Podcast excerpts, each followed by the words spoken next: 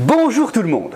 Après avoir vu le spiritisme, Tu pouvais dire encore des choses sur le spiritisme, hein? Oui, je sais, mais là pour l'instant, on avance, on dégrossit. L'objectif est quand même de savoir ce que Dieu dit de toutes ces pratiques, pas de faire un documentaire de 6 heures. Déjà parce que ce n'est pas la vision de la chaîne, et surtout parce que je ne suis pas un expert dans tous ces domaines. J'ai vécu des choses, j'en ai expérimenté d'autres, et maintenant que Dieu s'est révélé à moi, je comprends un petit peu mieux ce qui se trame dans les ténèbres. Alors, j'ai encore plein de choses à comprendre, mais j'avance au fur et à mesure de ma compréhension. De toute façon, avec toi, c'est toujours démoniaque. Alors, tout ne vient pas forcément du royaume du diable, mais il faut bien avouer que dans le domaine des pratiques spirituelles, c'est quand même bien sombre, derrière l'apparence de bisounours. Oui, je veux être un bisou. J'en veux plein dans le cou. Continuons notre lancée dans le domaine des esprits, du monde des morts, et parlons aujourd'hui de phénomènes qui ne sont pas forcément liés à des pratiques volontaires. Quelque chose qui nous tombe comme ça, dessus, sans qu'on ait rien demandé à personne. Ce moment, quand tu arrives dans une maison et où tu réalises que t'es peut-être pas tout seul. Visiblement, il y a déjà quelqu'un.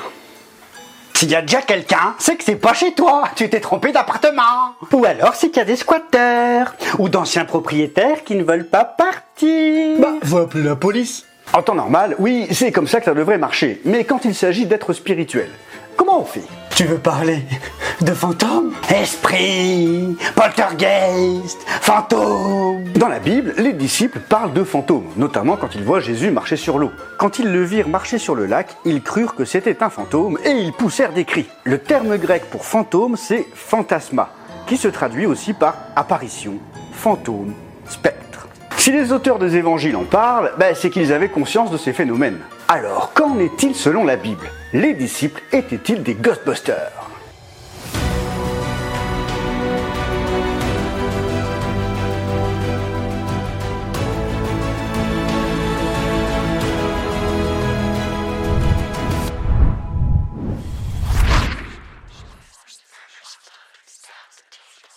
Quand j'avais 4 ans, mes parents ont emménagé dans un grand appartement situé dans l'Ain. Et apparemment, il s'est passé beaucoup de choses. Je dis apparemment parce que j'avais 4 ans et je n'ai pas beaucoup de souvenirs. Donc, tout ce que je vais vous raconter vient principalement du témoignage de mes parents. C'était un vieil appartement avec un très long couloir qui desservait les pièces. De temps en temps, je voyais une grand-mère assise dans la cheminée. Les fioles de collection de parfums de l'une de mes tantes se sont mises à s'entrechoquer, elle a eu peur et quand elle est sortie de la chambre, elle a vu toute une procession de moines dans le long du couloir. Ma mère a été réveillée par une dame habillée de blanc qui flottait dans les airs en lui disant Viens.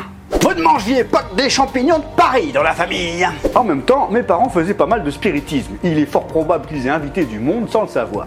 C'est-à-dire? Comme on l'a vu dans l'épisode sur le spiritisme, lorsque nous appelons les esprits, nous n'entrons pas en communication avec des gens qui sont morts, mais avec des démons. Démons à qui on donne des droits, ici en l'occurrence le droit de résider dans la maison. Hmm. C'est donc possible, voire même plus que probable que quelques invitations aient été envoyées dans le spirituel. Mais dans toutes les séances de spiritisme que j'ai pu faire dans le passé, je n'ai jamais vu de fantôme ou d'esprit se matérialiser devant moi. Pourtant, des témoignages de lieux hantés, il y en a plein dans le monde. Et de vous à moi, la première chose à faire est de chercher du côté naturel. Alors, tous les bruits dans une maison ne sont pas forcément dus aux anciens propriétaires qui seraient revenus d'entre les morts pour vous faire savoir qu'ils sont là. Des escaliers qui craquent aux fissures dans le mur, il faut savoir que dans une vieille maison, bah, les matériaux, ça travaille. C'est pas parce qu'il y a un bruit bizarre qu'il y a forcément un esprit. Même si parfois on a l'impression que ça semble suivre un chemin. Comme si quelqu'un a monté les escaliers ou marché à l'étage du dessus. Non, mais des fois, on entend clairement quelque chose qui gratte, qui souffle. Oui, et pour le coup, il est plutôt fort probable que ce soit une bestiole qui se balade. On peut aussi avoir nos capacités légèrement diminuées par rapport à ce qu'on a pu manger.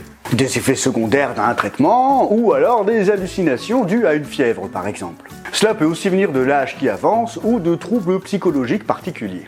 Tout cela donc c'est du naturel, il n'y a rien de spirituel là-dedans. Dans la ville où j'ai grandi, il y avait une maison qui avait la réputation d'être hantée. Des rumeurs disaient qu'il y avait eu un meurtre horrible et les habitants ne restaient pas plus de 15 jours. En plus la nuit on pouvait entendre comme un bébé qui pleure, une femme qui gémit, une terrible histoire. En plus la maison avait toujours les volets fermés. Et les rares fois où il y avait du monde, ben en effet il restait pas plus de 15 jours. C'est qu'il devait se passer des trucs dans cette maison.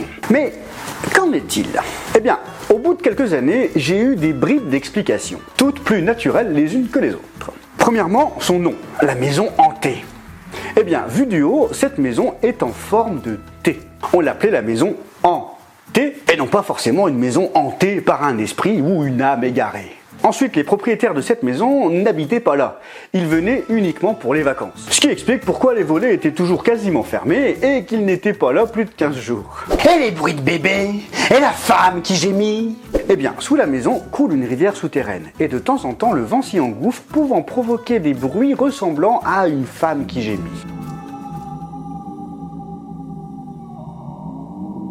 Ouais, mais ça ressemble pas du tout à un bébé qui pleure. Non, c'est vrai.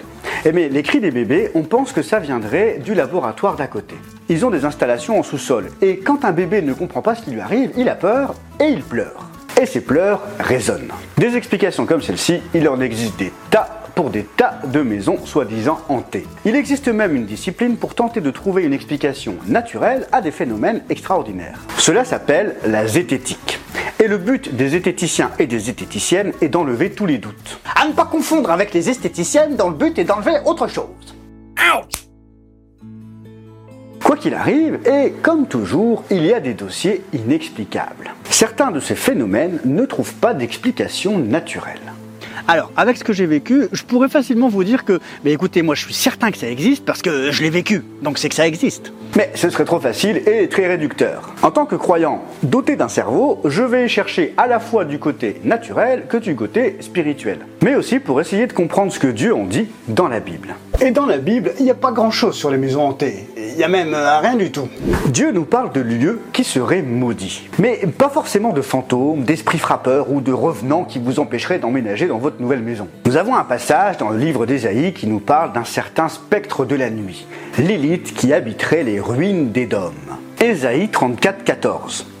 Les chats sauvages y rencontrent les hyènes. C'est le rendez-vous des boucs. C'est là que le démon Lilith prend un moment de repos. Il y trouve où se reposer.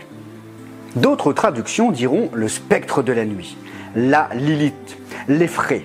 Je ne développerai pas sur le personnage de Lilith dans cet épisode, mais ce passage nous indique que ce lieu serait habité par une créature maléfique. Ensuite, nous avons le prophète Daniel qui nous parle de l'ange Gabriel et qui lui annonce qu'il a combattu contre le prince de Perse avec l'archange Michel. Certains diront que c'était le roi de Perse, mais comme Gabriel et Michel sont des êtres spirituels, il y a fort à parier que le prince de Perse soit également un être spirituel. Un être puissant qui domine sur la Perse. Il y aurait donc cette deuxième interprétation des lieux sur lesquels des êtres spirituels ont autorité. Et on peut noter que Daniel n'a jamais pris autorité sur le prince de Perse. Il n'a pas dit Au nom de l'Éternel, je lis toute puissance des ténèbres, j'invoque l'armée de l'Éternel en ces lieux. Non, il n'a pas fait ça. Et aucun disciple non plus dans le Nouveau Testament. L'armée de l'Éternel, ce sont des anges, et aucun être humain ne donne d'ordre à des anges. Aucun croyant ne commande quoi que ce soit à Dieu. Mais quand on regarde dans d'autres passages, les croyances dans ces esprits territoriaux concernent principalement les païens. Prenons par exemple Balak et Balaam, ou même les Syriens qui diront Le Dieu des Israélites est un Dieu des montagnes. Voilà pourquoi ils ont été plus forts que nous. Mais combattons-les dans la plaine, et l'on verra si nous ne serons pas plus forts qu'eux. Ils pensaient que Dieu était fort uniquement dans les montagnes. Ils ont donc cherché à attaquer les Israélites dans la plaine, mais Dieu est Dieu partout. Leur plan n'a donc pas très bien fonctionné. Et là, nous parlons à chaque fois de territoires plutôt vastes, pas d'une simple petite maison. Eh, une maison c'est un territoire. Un petit territoire, mais un territoire quand même. Oui, c'est vrai. Et donc, que penser de tout ça? Que faire? Il y a plusieurs choses à savoir. La première, et je le répète, est de chercher parmi les causes naturelles. Et les causes naturelles sont nombreuses, parfois même troublantes. Ensuite, la vision biblique gravite autour de l'activité démoniaque. Elle est sous-entendue dans l'Ancien Testament et véritablement mise en lumière par Jésus dans le Nouveau Testament. Ah, te revoilà avec tes démons. Toujours des démons partout. Non, pas des démons partout. Il y a énormément de raisons naturelles et rationnelles qui peuvent expliquer ces phénomènes. D'autant plus que voir des démons partout, c'est une spécialité de Satan. Il fera tout pour que vous voyez des démons partout, ou qu'au contraire, vous n'en voyez nulle part, mais que vous ne le voyez certainement pas là où il est vraiment. La Bible nous dit Tout lieu que foulera la plante de votre pied, je vous le donne. Si à chaque fois que vous arrivez dans une ville, vous priez dans chaque rue pour mettre en pratique ce verset et que vous ratez une rue, il va se passer quoi? Il y aura plein de démons uniquement dans cette rue? Et cela peut se transformer en obsession. Focalisez sur les démons plutôt que sur Christ, en dépensant Toute votre énergie là-dedans. Ah, les énergies, parlons-en. Qu'est-ce que t'en fais, hein? Les vertex et les lignes énergétiques. Toi, tu veux parler du nettoyage énergétique. Exactement. J'en connais qui font ça et ça marche plutôt bien. Faisons une petite parenthèse pour développer sur ces pratiques qui se développent plutôt pas mal en ce moment. Dans le principe, des personnes font appel à des nettoyeurs énergétiques dans plusieurs cas de figure. Une atmosphère pesante dans la maison, des habitants qui font des cauchemars récurrents, qui vivent des situations compliquées au boulot, dans leur vie amoureuse, ou alors ils sont fatigués, voire même euh, en dépression. Ce serait apparemment à cause d'énergie négative qui serait dans la maison. Alors, comme pour les cas de phénomènes inexpliqués, cherchons tout d'abord des raisons naturelles. Si ça va pas dans ta vie, par exemple euh, au boulot, ça va avoir un impact dans d'autres domaines. La vie amoureuse, ton sommeil, tu auras des insomnies, tu vas peut-être même faire des cauchemars, puis tu manqueras d'appétit, ton humeur sera exécrable. On peut intervertir les étiquettes, ça marche dans tous les sens. Quand dans un domaine ça coince, ça a un impact ailleurs. Tu dors mal, donc t'es grognon. Dans ton couple, ça va pas, résultat, au boulot, ça va pas non plus. Tu dors moins bien, et ça va moins bien au boulot, parce que t'es grognon vu que t'es fatigué, et ça va encore moins bien dans ton couple. C'est pas du tout une question d'énergie, mais d'hygiène de vie. Si au boulot ça va pas, cherche d'abord à comprendre pourquoi ça va pas.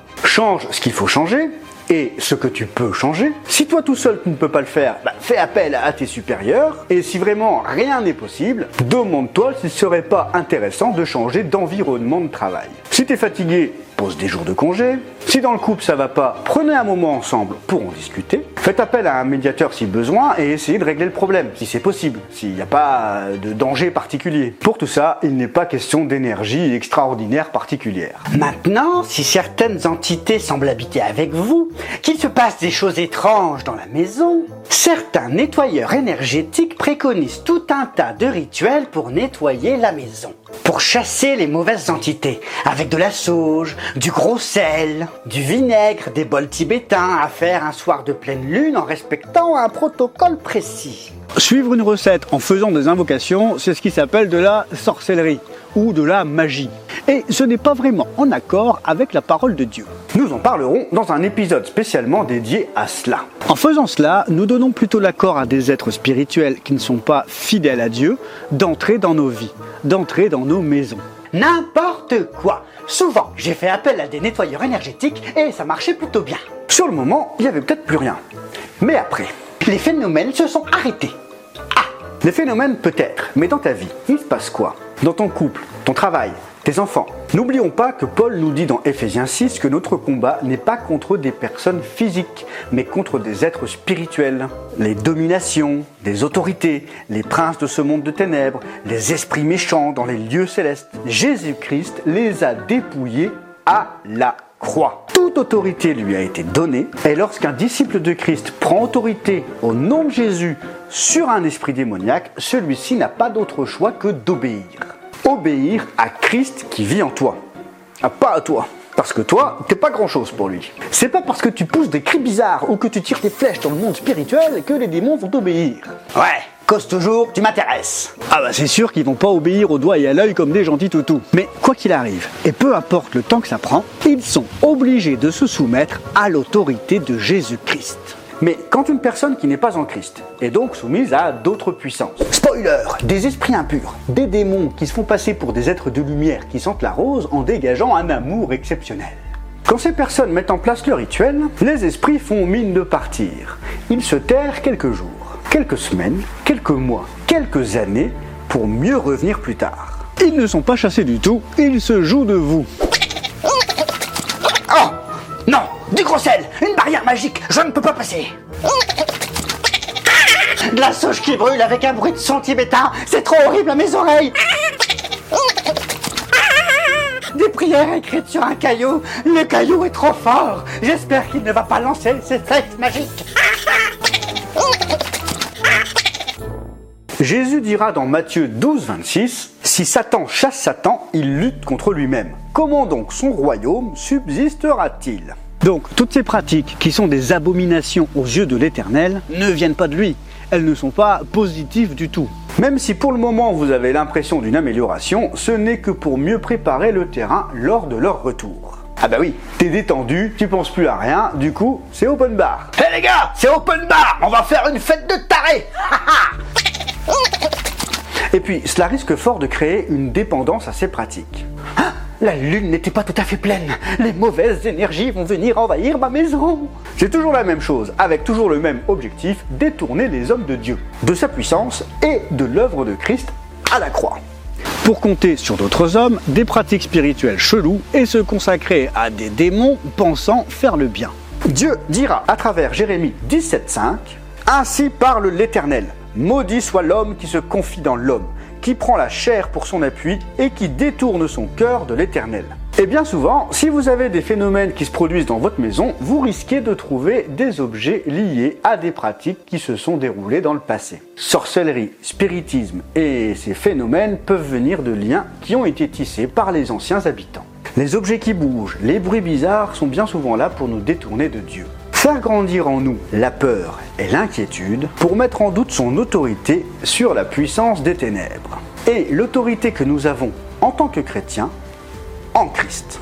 Donc, s'il se passe des choses bizarres dans votre maison et que vous avez bien cherché du côté naturel, que vous avez bien cherché du côté naturel, que vous avez bien, bien, bien cherché du côté naturel, et que vous n'avez rien trouvé, si vous êtes en Christ, priez tout d'abord le Saint-Esprit pour qu'il vous révèle des choses. Si vous n'êtes pas en Christ, vous pouvez aussi prier, bien évidemment.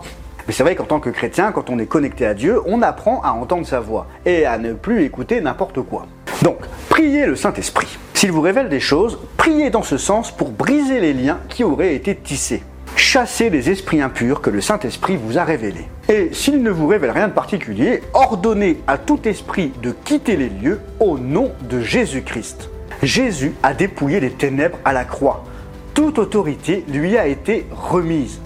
Toute autorité. Si vous êtes disciple de Christ, vous appartenez à Jésus. Donc ce lieu appartient à Jésus. Et les démons n'ont plus aucun droit de résidence, donc ordonnez-leur de partir au nom de Jésus. C'est ce que j'ai fait pour ma maison dans laquelle a vécu une personne qui a pratiqué l'occultisme pendant de nombreuses années. J'ai levé le titre de propriété en proclamant la seigneurie de Jésus-Christ. Je prie le Seigneur pour qu'il bénisse les habitants et ceux qui y passent. Par la foi, je sais que Dieu agit et il y a une puissance dans le nom de Jésus.